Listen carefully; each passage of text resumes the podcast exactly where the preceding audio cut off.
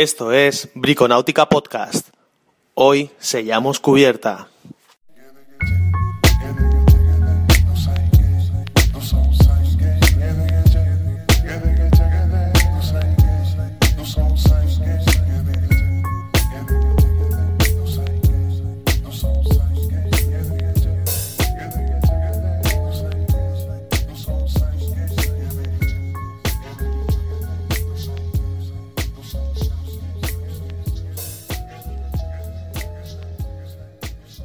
Esto es Briconáutica Podcast, el portal de náutica que pertenece al blog de Palma Yatsai y donde tocamos todas las temáticas relacionadas con el mundo de la náutica, es decir, noticias sobre yates, megayates y sobre todo eh, comentaremos los últimos tutoriales y posts que han sido publicados en nuestra sección de Briconáutica. Como ya os dije la semana pasada, estoy preparando que la sección de Briconáutica del blog Palma Yatsai eh, sea para suscriptores.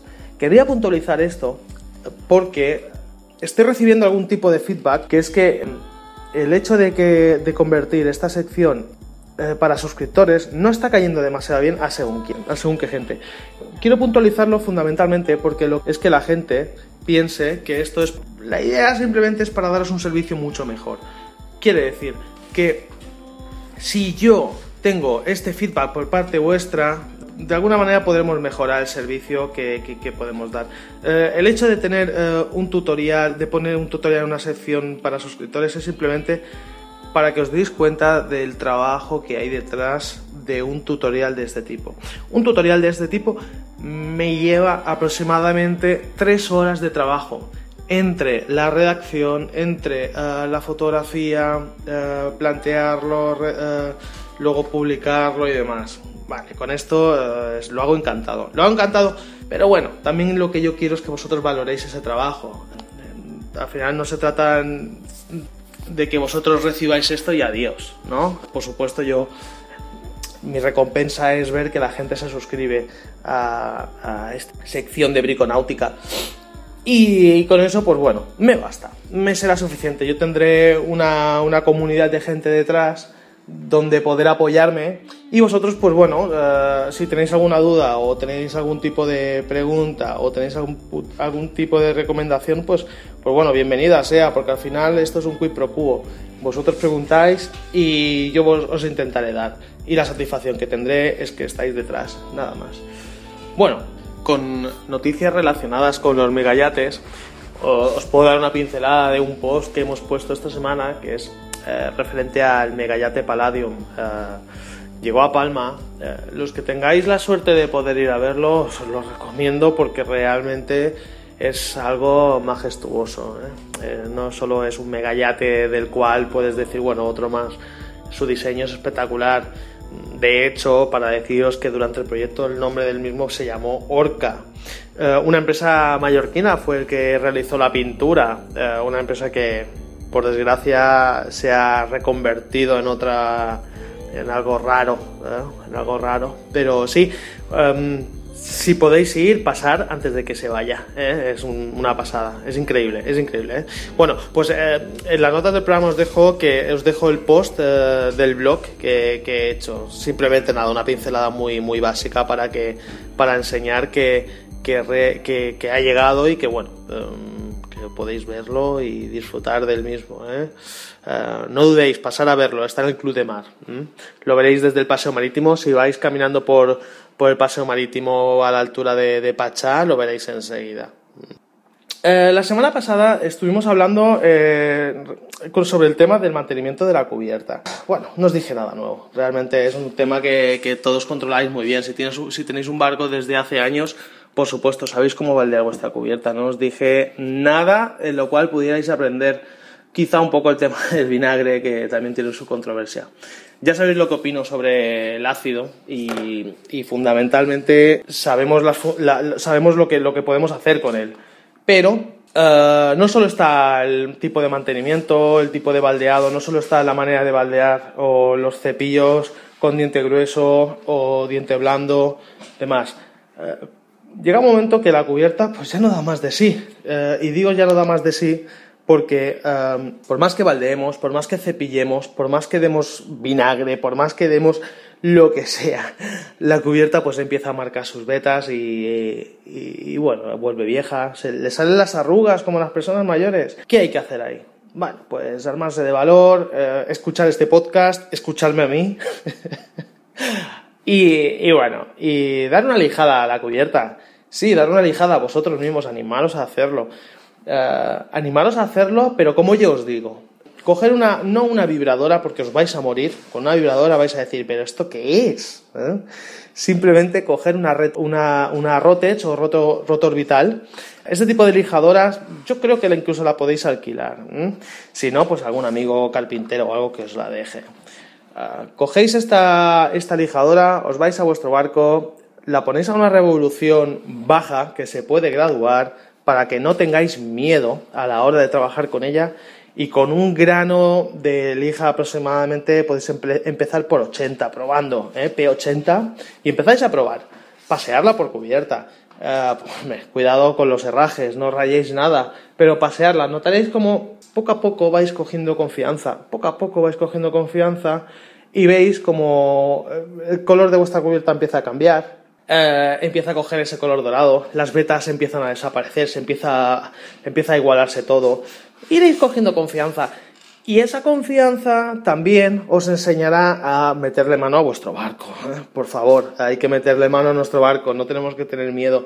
La cubierta parece mentira, pero es, un, es, una, es una parte del barco fundamental. Nada, lo que hemos dicho, lijamos y eh, podemos conseguir una cosa mucho más importante, que es ver cómo está la goma de nuestra cubierta.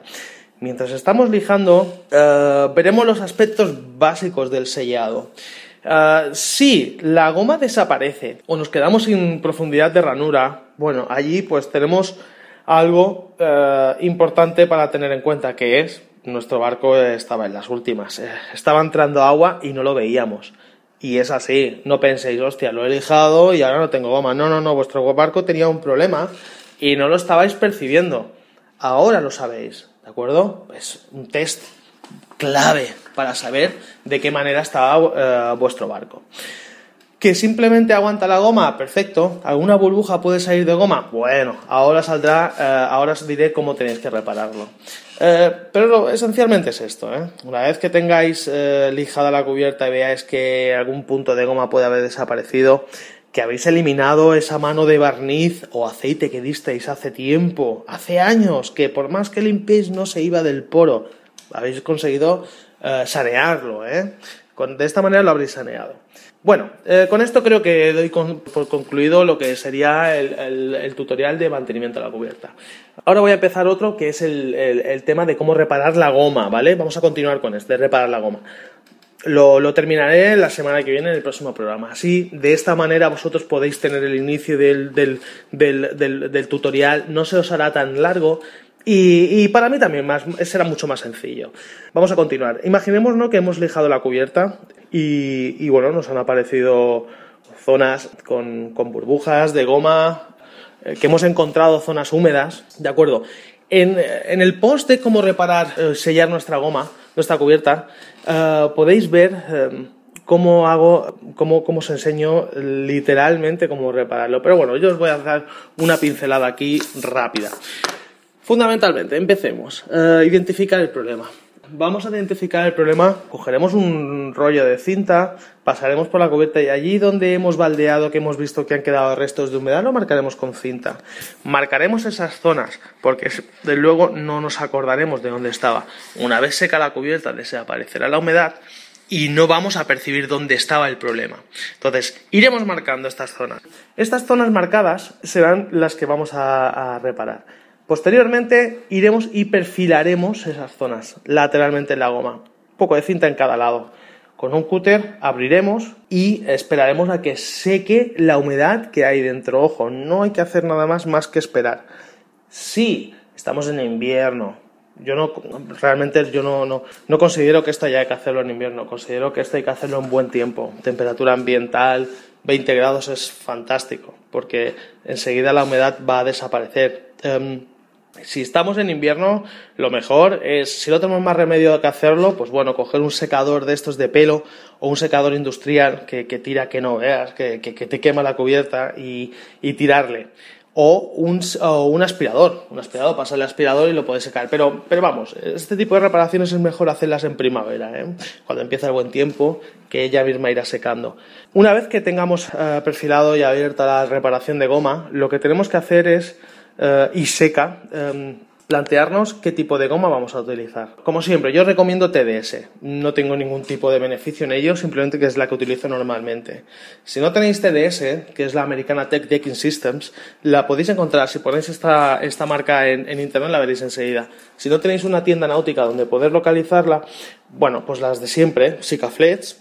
Podéis utilizar Simpsons, también es otra que funciona bastante bien. Bostik tiene una gama náutica que también funciona, es más barata. Eh, en el caso de Bostik, em, yo considero que es la, goma de bricolaje, ¿vale? Entonces, ahí lo dejaré a vuestro criterio, ¿no? Tampoco no, no, no, no voy, a, no voy a, apretaros para que os gastéis más dinero si no necesitáis realmente para una reparación de goma. Lo único que tenéis que tener claro es que sea compatible con la goma que ya tenéis a bordo, ¿de acuerdo?